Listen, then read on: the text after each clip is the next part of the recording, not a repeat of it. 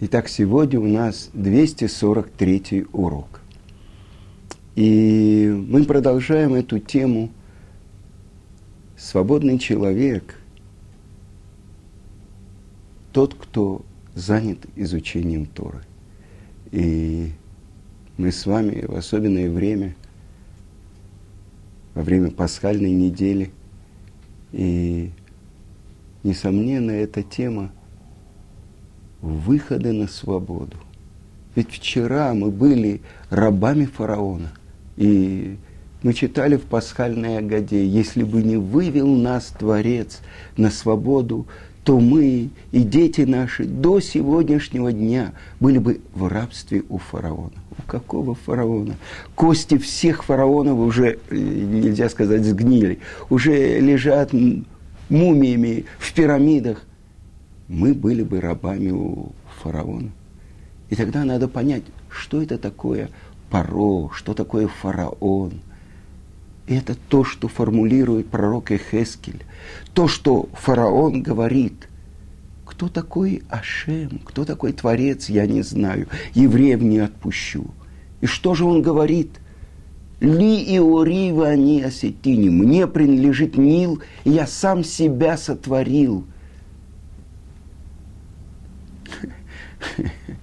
Сколько таких фараонов прошло в мире. И на самом деле, как ловит дурное начало человека. Что это такое? Стремление к почету, страсти,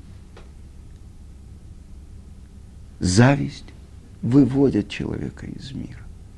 Так вот, человек, который смотрит на мир как властелин, мир принадлежит мне, я сам себя сотворил. Вы понимаете? Без меня мир не может. И вот это рабство у фараона. Ведь мы были рабами фараона, а не рабами рабов.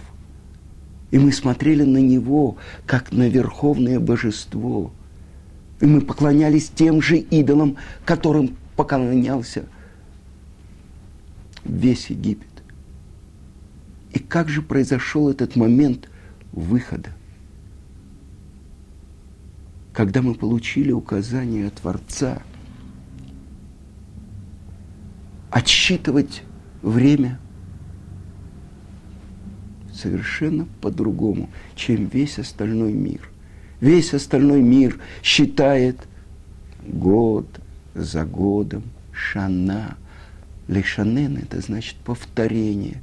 Это то, что самый мудрый человек в мире сказал «Эйн хадаш тахат ашемиш» – нет ничего нового под солнцем. Но мы знаем тайну, что Творец смотрел в Тору и творил мир. И у нас есть возможность и ради этого и был выход из Египта. До того, как Моше приходит к фараону, первое его пророческое видение на горе Синай, на горе Хоров. И он видит куст, объятый пламенем, который не сгорает. И он поворачивает голову, а по-другому делает несколько шагов. Есть. И в это время он начинает слышать голос. Моше, Моше – он слышит голос пророчества. Начинаются ступени подъема пророчества Моше. И вот Творец посылает его вывести еврейский народ из Египта. И что же говорит Моше? Кто я такой, чтобы вывести евреев? И чем они заслужили? Ведь прошло всего 209 лет после начала страшного этого изгнания. Но только последние 80 с чем-то лет гнет, рабство, порабощение. И отвечает ему Творец. За какие заслуги? Потому что когда вы выйдете из Египта, вы послужите мне на этой горе. Я в Дуни аля Аразе. А что произойдет на этой горе? Произойдет дарование Торы. Там мы из народа рабов родимся, как народ получивший Тору. Народ, открывший, освободившийся от дурного начала, освободившийся от власти Ецерара, от ангела смерти. Народ, поднявшийся на уровень пророков. Народ, который поднялся на ступень первого человека Адама до греха. И это вчерашние рабы, которые только думали, где достать солому для кирпичей, как успеть выполнить норму. Помните в России, где вы это брали, где это давали? Ничего новые фараоны не придумали. Советские красные фараоны не придумали ничего – надо сделать, чтобы не хватало. Надо сделать, чтобы были очереди. Надо сделать, чтобы человек думал только о хлебе насущном. Прокормить своих детей. А не про то, что это все нечеловеческое существование. Так вот, там мы получаем отсчет времени. Аходы шазель лахем рош ходашим. Решон гу лахем леходшея шана. Месяц это для вас начало месяца. Первый он у вас для месяцев года. Ходеш, хадаш, обновление. Освободиться от рабства можно и в тюрьме. Во время это происходило в Египте. Первая заповедь, которую получил еврейский народ в Египте там – это первый месяц. Месяц Нисан. Объясняют комментаторы. Ходыша на Асубо Ниси Марбе. Месяц, в который произошло множество чудес. И вот мы получаем самое непонятное повеление. 10 числа этого месяца мы должны взять барашка на дом, а потом резать его – и это и будет пасхальная жертва. Кровью его надо помазать косяки и перекладины дома. Как можно такое сделать? Это значит идти на самоубийство. И как я помню на уроке мой учитель Равицкак Зильбер, что память о праведнике была благословена, говорил, ну так можно было бы где-нибудь в кастрюльке тихо сварить его. Нет надо на вертеле его жарить. И запах жареного барашка разносится по всему Египту. Но как можно было решиться его взять? Это то, что каждый отец утром 10 Нисана, а тогда это была суббота, он прощался с семьей, прощался с женой и говорил, даже если это принесет мне смерть, Творец мне это повелел, я с ним. Я выбираю Творца. Это тот самый баран, то самое созвездие Овна, которому он вчера поклонялся со всем Египтом. И он идет и берет, покупает на рынке этого барана и спрашивает египтян, куда ты тащишь нашего идола? Домой. И что ты будешь с ним делать? Привяжу кровати на четыре дня. А потом, а потом буду резать и жарить на вертеле. И сказано, суббота перед праздником Песахом называется Великая суббота. Из-за того великого чуда, которое произошло в тот день. Потому что каждый египтянин готов был разорвать этого еврея на миллиарды мелких кусков. Он же охуляет святыню. Сейчас, вы знаете, в Индии как-то вышли коровы на взлетную полосу в аэропорту. Объявлено было, что самолеты не могут лететь, пока их как-то каким-то образом не убрали оттуда. Священные коровы. А это священный баран. И вот в этот момент, когда еврей преодолевал свой страх и с полным самопожертвованием шел на то, чтобы взять этого барана, а потом он его резал, и вдруг оказывался новый закон. Запрещено есть пасхальную жертву необрезанному. А большинство евреев отказалось от обрезания там, в Египте. Почему? ну, некрасиво, некультурно. Мы же хотим быть вместе с нашими братьями египтянами, вместе служить их высшим идолам и получать их воздействие. Сейчас нужно было восстановить тот союз, который установил Авраам Авину с Творцом мира. И то, чего евреи отказались, кроме колена Леви, которое продолжало изучать то, что передано было от Авраама, Ицкака, Якова, через колено Леви, через Иуду, который построил Бейт-Мидраш в земле Гошин. Колено Леви продолжало нести эту эстафету. И вдруг Муше говорит, нельзя есть пасхальную жертву необрезанную. И в тот день, и даже в ту ночь, Хотя обычно мы сейчас после дарования Торы делаем обрезание только днем. Тогда можно было и ночью. Мы делали обрезание. И тогда сказано так у пророка Ихискеля. И это то, что мы говорим во время каждого обрезания нашего новорожденного ребенка, еврея. Уйомерлах, бадама и хаи. И скажу тебе, в твоих кровях ты будешь жить в крови пасхального ягненка и в крови обрезания. Именно этим, этими, этой кровью, этими кровями мы должны были помазать косяки дома и перекладину. И это то, что видел Машхит, уничтожитель, и перескакивал мимо домов, в которых жили те, которые полностью в этот день отсекли себя от Египта и гибли первенцы Египта. Первенцы, которые были важными в Египте. Ведь фараон был первенец, поклонение первенцу. И гибли до десяти сыновей в одном доме. Почему? Потому что настолько был развратен Египет, что в одном доме могло быть десять первенцев от десяти разных отцов. Это был выбор. Это было возвращение к союзу, который установил Авраам. И давайте вспомним, это то, что сделал Авраам, когда он разбил идолов в семье, в доме у своего отца. Это то, что мы восстановили эту связь. И в ту ночь, когда с перевязанными чреслами, держа посох в руке, мы ели пасхальную жертву вместе с мацой и горькой зеленью.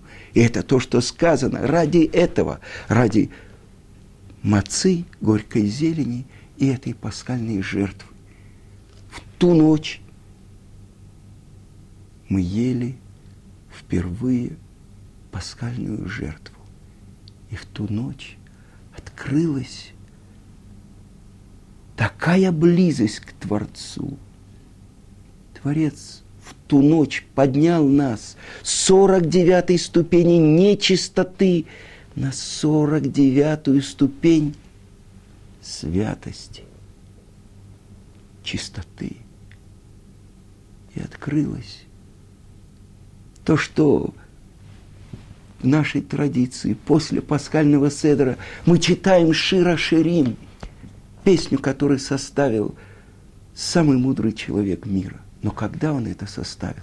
Написано в святой книге Зор, что недостоин весь мир того дня, когда в мире открылась песня песен. А я напомню вам, это было в тот день, когда было обновление храма, первого Иерусалимского храма, который построил царь Шломо. Оказывается, храм второстепенное по отношению к этой песне всех песен, которые лишь Шломо – Раша объясняет, кто такой Шломо? Мелех шалом шело, царь, которому принадлежит весь мир.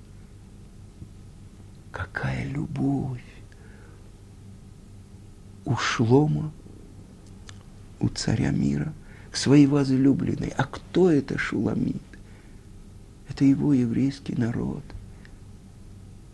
И то, что написано в Шира Ширим, Ишакени, минишеко пигу, китовим додеха мияйм. Целуй меня поцелуями уст твоих, потому что твои ласки дороже мне всех наслаждений мира. Когда это произошло? Это произошло у горы Синай, когда мы лицом к лицу воспринимали речение Творца. Это сравнивает Шлома с поцелуем губы в губы. Каждый еврей слышал обращенное к нему обращение Анохи, Ашем Локейхо, Ашер Тихо, Ми Эрец Мицраим, Ми Бейта Вадим. Я, Бог Всесильный твой, который вывел тебя из земли египетской, из дома рабства. Это то, что мы учим в нашей Мишне. Кто называется свободным? Только тот, кто занимается Тарой. Освобождение от всех зависимостей. Они ли дуди, вы дуди ли? Я моему возлюбленному, а он мне. Это то, что царь Давид говорит. Ашем цельха аль-яд именека. Творец как отражение, тень от моей правой руки. Как я к нему, так он ко мне. И вот то, что открывается. Я хочу привести вам притчу, которую приводит комментатор. Рассказывается про то, что человек освобождается от всех забот, от всех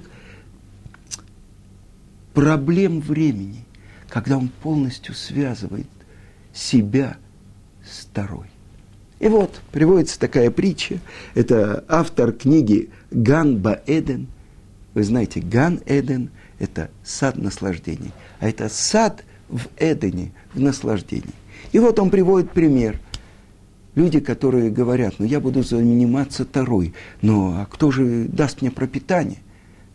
Два очень успешных торговца заработали очень большие деньги. И вот они уже находятся на территории земли Израиля и должны прийти к себе домой. И вот они оказались в каком-то месте.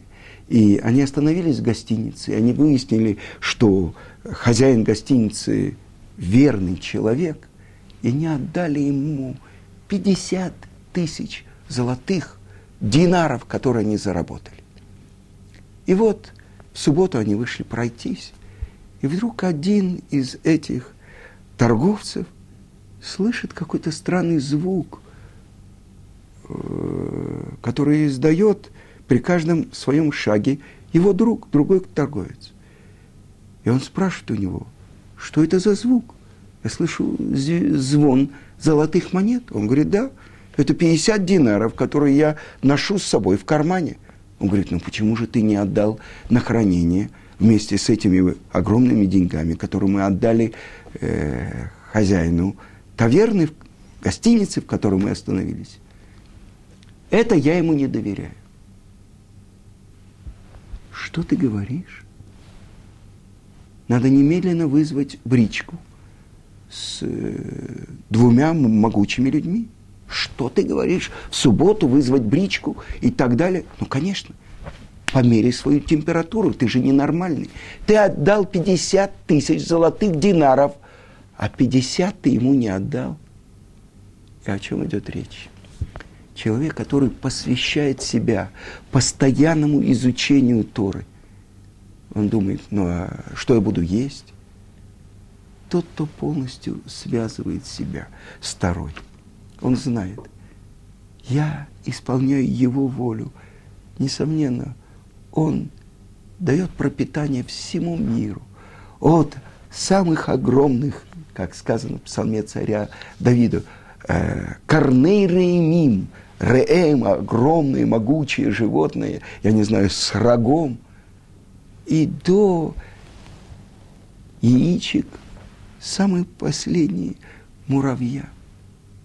Он посылает пропитание всем. Так тот, кто занимается тем, ради чего сотворен мир, он не пошлет ему пропитание.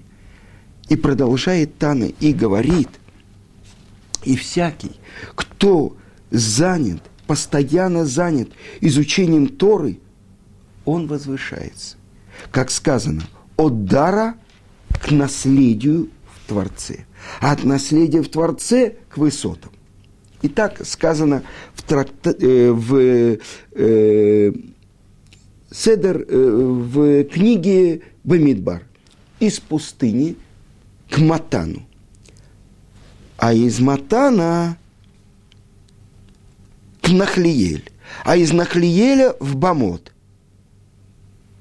А из Нахлиеля, то есть как бы из удела Бога к возвышению, то есть к высотам. То есть сказано так, тот, кто постоянно изучает Тору, Тора наделяет его смирением, отдаляет его от греха, приближает к добродетелям, возвеличивает его и возносит его над всем сотворенным благодаря чему он возвеличивается, благодаря мудрости Торы и тем благородным качествам, которые он обрел благодаря изучению Торы. Но обратите внимание, из пустыни к дару. Почему мы получили Тору в пустыне? Потому что если человек не превращает себя в пустыню, он не может получить Тору. Сколько бы человек не изучал Тору, разве он может вместить эту божественную мудрость? Только когда он понимает, что он в пустыне, что у него ничего нет, только тогда он может приобрести божественную мудрость. И это то, что сказано. Из пустыни к дару. К матану. И тогда Тара дается ему как дар, как подарок. И поэтому у него есть наследие в Творце. От дара к Нахлиелю, к наследию в Боге. А потом он возвеличивается – как сказано, а от наследия в Бог к высотам. Итак, мы завершаем вторую барайту. Слова Рабиушо бен Леви, который говорит про то, что с горы Синай каждый день раздается особенный голос.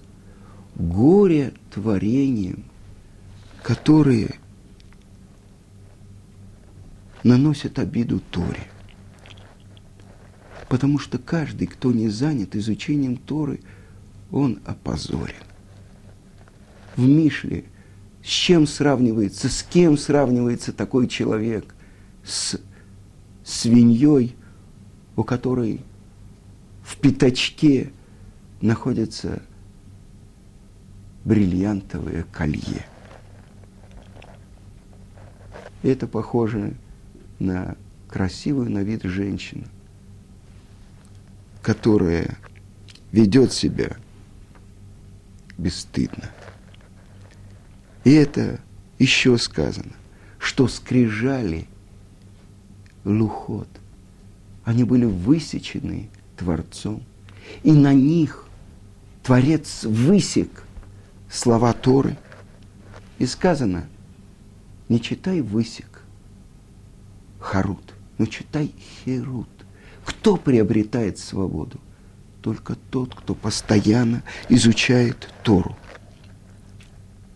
И всякий, кто изучает Тору, он возвышается, как сказано – из Матана после того, как он превратился в пустыню и получает Тору как подарок Нахлиель.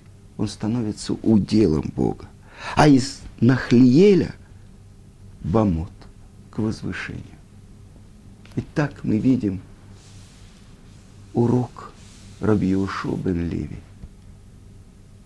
Как каждый еврей, каждый независимо от его материального положения, независимо от его семейного положения.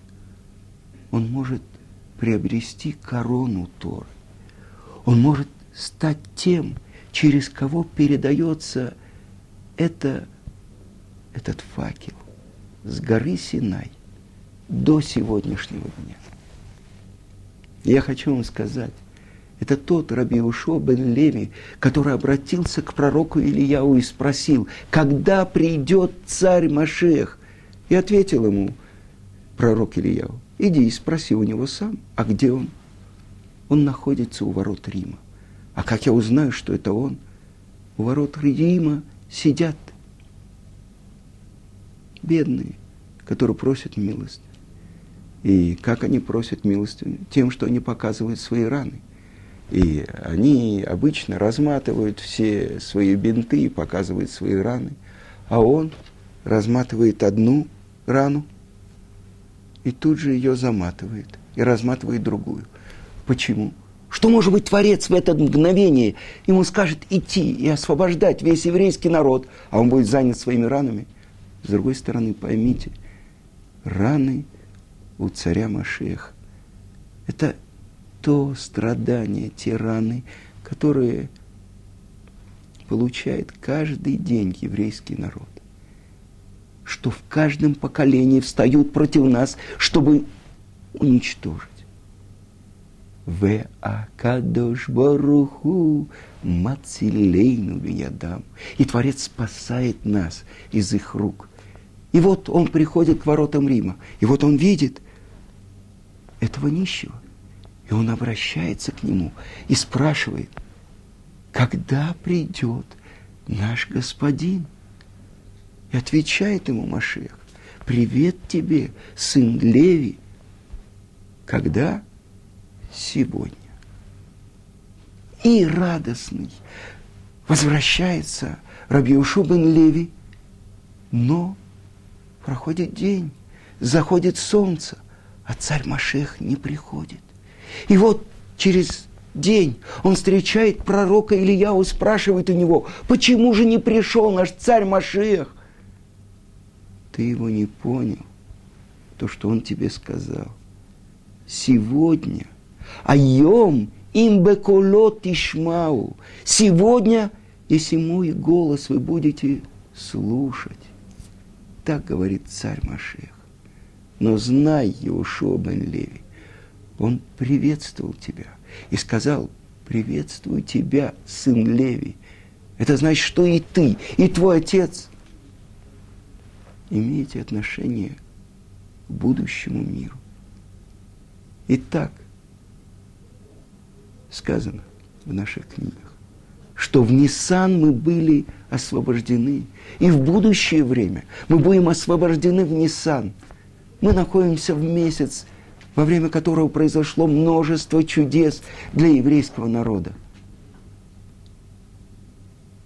Чудо, то, что мы с вами имеем отношение к нашей святой Торе. Чудо, что мы вышли от этого – из этого самого советского Египта. И вот